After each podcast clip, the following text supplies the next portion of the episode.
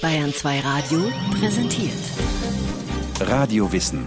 Immer werktags nach den 9 Uhr Nachrichten. Bayern 2 Radio. Hörbar mehr vom Leben.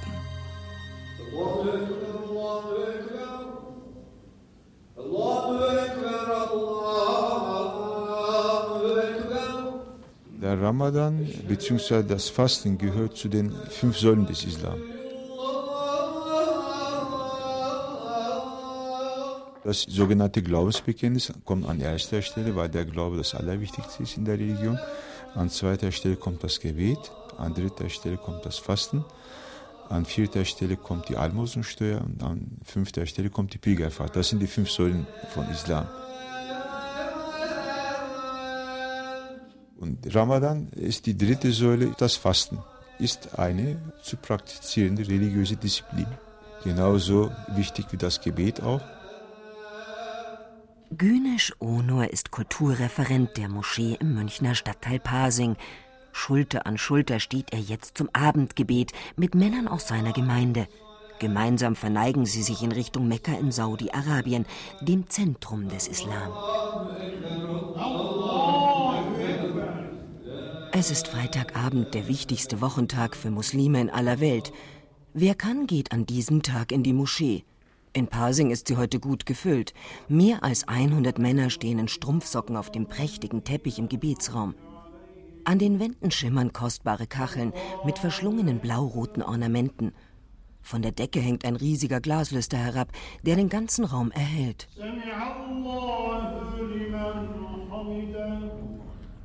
Egal wie viele Männer die Moschee besuchen, beim Beten stehen sie immer so eng beisammen wie jetzt. Dieser Körperkontakt ist sogar erwünscht, sagt Günisch Onur. Der Prophet hat gesagt, dass ein Gebet, was gemeinsam verrichtet wird, 40 mal mehr Segen äh, bringt, als wenn man alleine betet. Und er hat auch gesagt, dass in der Gemeinde, in einer Gemeinschaft auch Segen liegt im Allgemeinen. Allerdings stehen Männer und Frauen nicht unmittelbar zusammen, um Ablenkung beim Gebet zu vermeiden. In der Pasinger Moschee haben die Männer und Frauen, wie in vielen anderen Moscheen, einen eigenen Gebetsraum. Und beide sind heute Abend besonders voll, denn es ist Ramadan, der heilige Fastenmonat.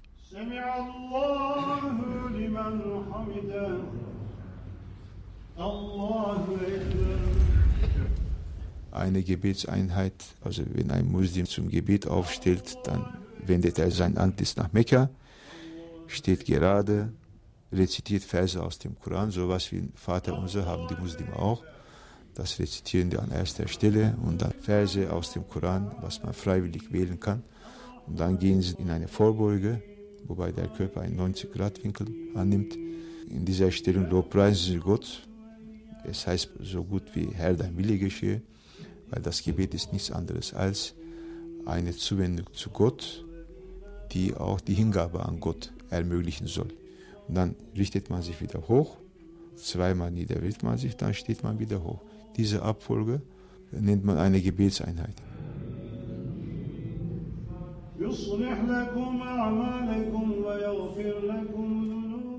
Bevor sich die Gläubigen vor Gott niedergeworfen haben, haben sie heute eine Dattel gegessen. Der Imam selbst lief mit einer Schachtel voller Trockenfrüchte von Gläubigen zu Gläubigen und bot jedem daraus an.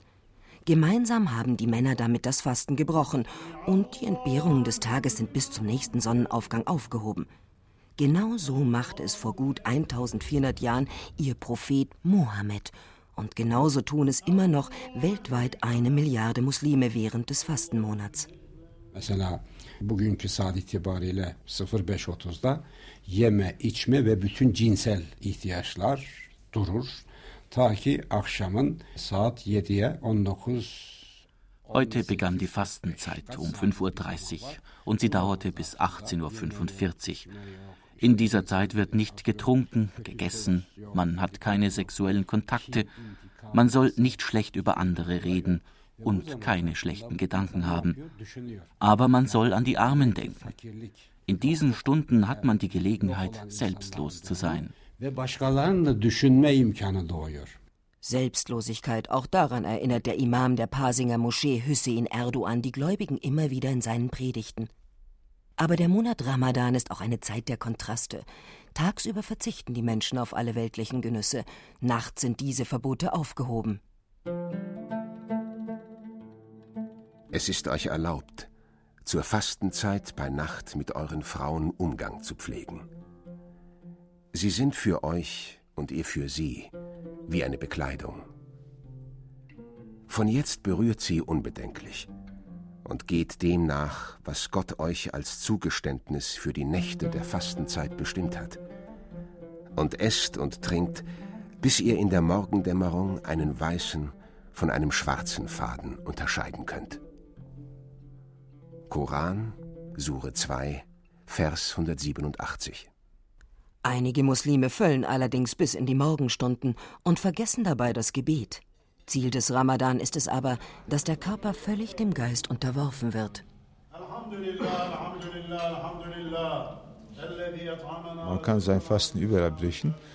Nun, in unserer Gemeinde hat es sich so eingebürgert, dass wir während des ganzen Fastenmonats Fastenbrechenabende organisieren. Wenn Leute Interesse haben, ein Fastenbrechenessen auszugeben, die bezahlen für Anwesende, die einfach spontan dahin kommen und wir Fastenbrechen. Wenn keiner sich bereit erklärt hat für den betreffenden Abend, dann äh, gibt das Fastenbrechenessen die Gemeinde dann aus. Der helle Kellerraum der Moschee ist an diesem Abend voll besetzt. Am Eingang stehen dampfende Töpfe mit Suppe, Reis und Hühnchen. Jeder Gläubige nimmt sich selbst etwas zu essen und setzt sich an eine der langen Bierbänke und Tische. Hier sitzen Männer und Frauen zusammen, Kinder huschen durch die Reihen. Es herrscht eine freundliche Atmosphäre. Die Familien, die zum Fastenbrechen gekommen sind, kennen sich von gemeinsamen Gebeten und von Ausflügen mit ihrer Gemeinde. Sie kommen nicht hierher, weil das Essen umsonst ist, sondern weil sie das Fastenbrechen in der Gemeinschaft genießen wollen, sagt Gönisch Onor.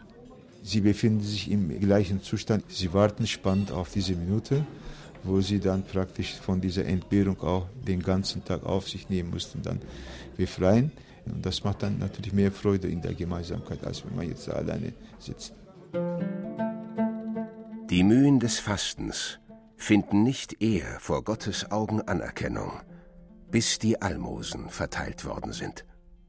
Aus dem Hadith, den überlieferten Aussagen des Propheten Mohammed. Almosen zu geben ist eine der fünf Säulen des Islam. Deshalb wird im Ramadan auch viel für Arme und Bedürftige gespendet. Besonders in den islamischen Ländern, betont der Imam der Moschee. In der Türkei haben während des Ramadans einige Ärzte günstige Tarife. Es gibt auf den Straßen Zelte, zum Beispiel in Istanbul, in denen zwei, drei, ja sogar 4000 Menschen umsonst ein Fastenbrechenessen bekommen. Es gibt ein besonderes soziales Engagement. Das gibt es hier in der Form nicht. Es wird ein Tischgebet gesprochen. Man kann im Fasten brechen mit einer Dattel, Wasser oder einer Olive. Danach kann man alles essen, was man will. Wir sind in Dachau bei München. Leylas Mann sitzt am Kopfende des Küchentisches und spricht das Gebet für die Familie. Dann geht eine kleine Schale mit Datteln rum und Leila, ihr Mann, die beiden Söhne, die Großeltern und Leilas Schwestern beenden ihr Fasten für diesen Tag. Es wird mehr aufgetischt als sonst. Bestimmte Gerichte gibt es nicht, das was ich immer koche, aber menüartig mache ich das dann. Heute gibt es Linsensuppe, mit Reis gefüllte getrocknete Auberginen, frittierte Auberginenküchlein, Reis, im Ofen gebackenes Gemüse, Oliven, Rotkohlsalat und natürlich Fladenbrot. Zum Trinken reicht Leila Saft, nach dem Essen dann starken Schwarztee mit viel Zucker. Das Komische ist, da kocht man, da hat man Gelüste, aber dann beim Fastenbrechen bin ich mit der Suppe schon satt geworden und alles steht noch da. Also eigentlich ist mir meine Mutter gereizt, mein Vater eigentlich nicht, weil er schon angewöhnt, weil er vor Ramazan gefastet hat, ähm, jeden Montag und Donnerstag. Also nicht das ganze Jahr über, im Monat davor, der, vor Ramazan hat er dann angefangen. Der hat eigentlich gar nicht Hunger. Wenn er jetzt fastet und jemand kommt dann so mit einem, weiß Gott, fetten Sandwich, dann das macht ihn irgendwie gar nichts. Man hat schon bestimmte Gelüster, aber die unterdrücke ich dann, weil ich denke, am Abend kann ich auch essen. Und dann macht das Kochen auch viel mehr Spaß, weil man hungrig ist und, und ganz, ganz viele Gerichte kocht. Die ersten paar Tage fällt es mir sehr schwer, aber dann gewöhnt sich dran. Allah gibt uns die Geduld, das durchzustehen. Es ist wirklich nicht so schwer, wie man sich das vorstellt. Das ist echt ein starkes Gefühl, muss man sagen. Man fühlt sich danach wie neugeboren. Auch wenn sie fasten, fühlen sie sich wie neugeboren. Man fühlt sich viel leichter, viel, es ist unbeschreiblich. Der 30 Jahre alte Volkan strahlt jetzt wieder. Kurz vor dem Fastenbrechen sah er etwas blass aus, weil er das Frühstück vor Sonnenaufgang verschlafen hatte. Jetzt nach dem Fastenbrechen essen ist er wieder satt und gut gelaunt. Ich lebe den Islam. Also ich bete fünfmal am Tag, ich trinke keinen Alkohol. Alles, was schädlich für mich ist, versuche ich zu vermeiden.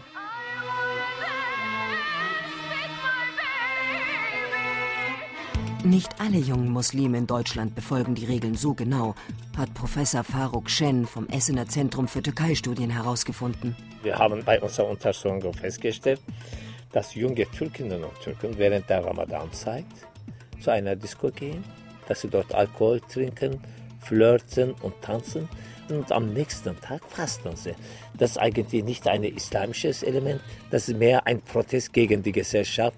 Ich lebe nach deinem Muster, aber ich bin keiner von dir. In muslimischen Ländern ist es zum Beispiel ganz selbstverständlich, dass Firmen auf Fastende Rücksicht nehmen. Hier in Deutschland können Muslime dagegen nicht immer mit Verständnis von ihrem Chef rechnen, wenn sie vielleicht müde und unkonzentriert in der Arbeit sitzen. Bei besonderen Belastungen sieht der Koran jedoch Ausnahmen vor. Wenn jetzt zum Beispiel jemand körperlich geschwächt ist, dann darf er auch sowieso nicht fasten. Also fasten darf jemand, der gesund ist, der auch durch sein Fasten von seiner Arbeit her nicht beeinträchtigt ist. Sonst darf er gar nicht fasten. Und wenn einer von euch krank ist oder sich auf einer Reise befindet und deshalb nicht fasten kann, ist ihm eine entsprechende Anzahl anderer Tage zur Nachholung des Fastens auferlegt. Und diejenigen, die es sich leisten können, sind, wenn sie es trotzdem versäumen, zu einer Ersatzleistung verpflichtet, nämlich zur Speisung eines Armen. Koran, Sure 2, Vers 184. Fasten allein hat nicht so eine Wirkung ohne Gebet. Wenn man Gebet und Fasten kombiniert, hat das eine ganz tiefgreifende Wirkung. Indem man bewussten Verzicht ausübt, entwickelt man enorme psychische Kräfte auf. Das ist auch sehr wichtig, dass das Fasten nicht nur auf der Nahrungsebene bleibt, sondern dass man auch gleichzeitig für die geeignete Nahrung der Seele sorgt, dass man für die entsprechenden Eindrücke dann sorgt, auf Gott besinnt, heilige Bücher liest, geistige Literatur liest. Deshalb soll während des heiligen Fastenmonats der Koran auch einmal komplett durchgelesen werden. Es heißt, dass der Prophet Muhammad in der 27. Nacht des Ramadan seine erste Offenbarung durch den Engel Gabriel empfangen hat. In dieser sogenannten Nacht der Bestimmung begann also die Überlieferung des heiligen Buches Koran. Das gibt dem Ramadan seine herausragende Bedeutung. Allahu Akbar. Also der Ramazan oder Ramadan, wie die Deutschen das sagen, ist eine Zeit des Friedens. Das ist die Zeit, wo wir uns äh, vollkommen unserem Schöpfer hingeben, wo wir auf äh, Vergebung hoffen, wo wir darauf hoffen, dass unsere Wünsche erfüllt werden. Kranke hoffen darauf, dass sie geheilt werden. Man ist natürlich in dieser Zeit sehr relaxed. Man hat ein wunderschönes Gefühl, man ist sehr spirituell man lässt alles los, was man normalerweise festhält, sei es Zigaretten, sei es Kaffee, sei es äh, das Essen. Man ist von allem befreit, man fühlt sich frei, man ist sehr spirituell. Volkan fastet aus Überzeugung und hofft, wie viele Muslime auf der Welt, Gott im Fastenmonat noch näher zu kommen als sonst. Obwohl der Name Ramadan exotisch klingen mag, steckt dahinter eigentlich nichts Neues, sondern eine uralte Tradition in der religiösen Praxis, die es in jeder Religion gibt und die in jeder Religion praktiziert wird.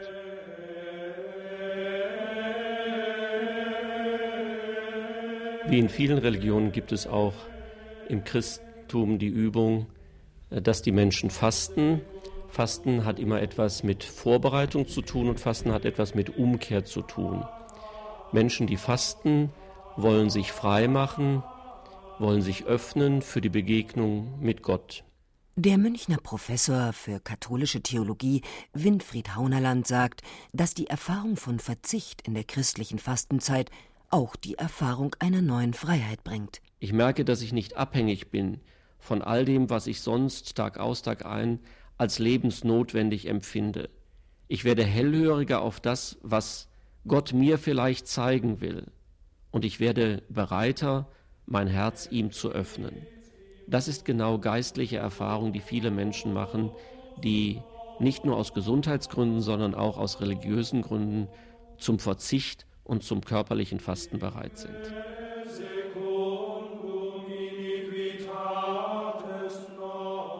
Im Unterschied zu den Muslimen fasten Christen bei uns meist nicht mehr so streng. Auch beeinflusst die Fastenzeit das gesellschaftliche Leben bei weitem nicht so sehr wie in islamischen Ländern. Dort regiert der Fastenmonat das Leben der allermeisten Menschen. Bei Christen in Deutschland ist das Fasten dagegen eher eine persönliche Entscheidung. Muslime wie Leila müssen sich in Deutschland immer wieder erklären. Also meine Nachbarin habe ich darauf angesprochen, dass wir Ramadan haben, weil wir frühstücken auch öfters zusammen. Sie kommt runter zum Kaffee trinken oder ich komme hoch zum Kaffee trinken und habe ich sie schon aufmerksam darüber gemacht, dass ich faste und dass es der Monat Ramadan ist und dass ich bis die Sonne untergeht, nichts essen und nichts trinken darf. Jedes Jahr verschiebt sich der Ramadan um ein paar Tage, weil sich der islamische Kalender am Mond orientiert. Und dieser Kalender ist kürzer als unserer. Wenn der Ramadan in die heißen Sommermonate fällt, ist das Frühstück besonders wichtig, denn dann ist die Zeit zwischen Sonnenauf- und Sonnenuntergang extrem lang. Im dunklen Winter mit seinen kurzen Tagen fällt das Fasten leichter. In vielen islamischen Ländern ziehen junge Männer vor dem Morgengrauen trommelnd durch die Straßen und wecken die Gläubigen mit ihrem ohrenbetäubenden Lärm. Keine Schikane, sondern ein willkommener Service, damit niemand das Frühstück verpasst. Hier in Deutschland müssen Gläubige einfach den Wecker stellen. Auch Leylas Kinder sind vom Fastenfieber angesteckt.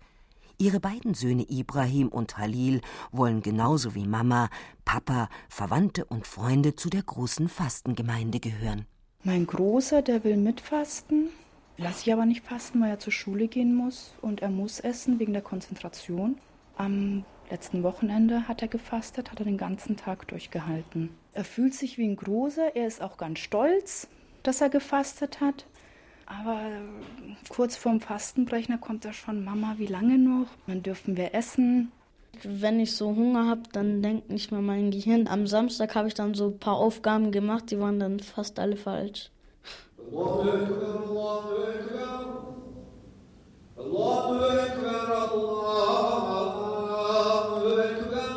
Nach 29 bzw. 30 Tagen des Fastens und der Entbehrung endet der heilige Monat mit dem sogenannten Zuckerfest. Die Gläubigen beglückwünschen sich und beten, dass Gott ihnen nun ihre Sünden vergibt. Nach dem Fastenmonat Ramadan fängt der Checker Bayram. Man kauft sehr viele Süßigkeiten und bei uns ist es ja so, dass man ältere Leute eher besuchen geht und Kindern Geschenke macht. Es ist eigentlich wie Weihnachten. So wie ihr den Weihnachten erlebt, ist es für uns quasi auch ein Weihnachten. Euch wurde befohlen, in der Nacht zu beten und ihr habt gebetet. Euch wurde empfohlen, am Tage zu fasten, und ihr habt gefastet. Ihr habt eurem Gott gehorcht, so nehmt euren Lohn.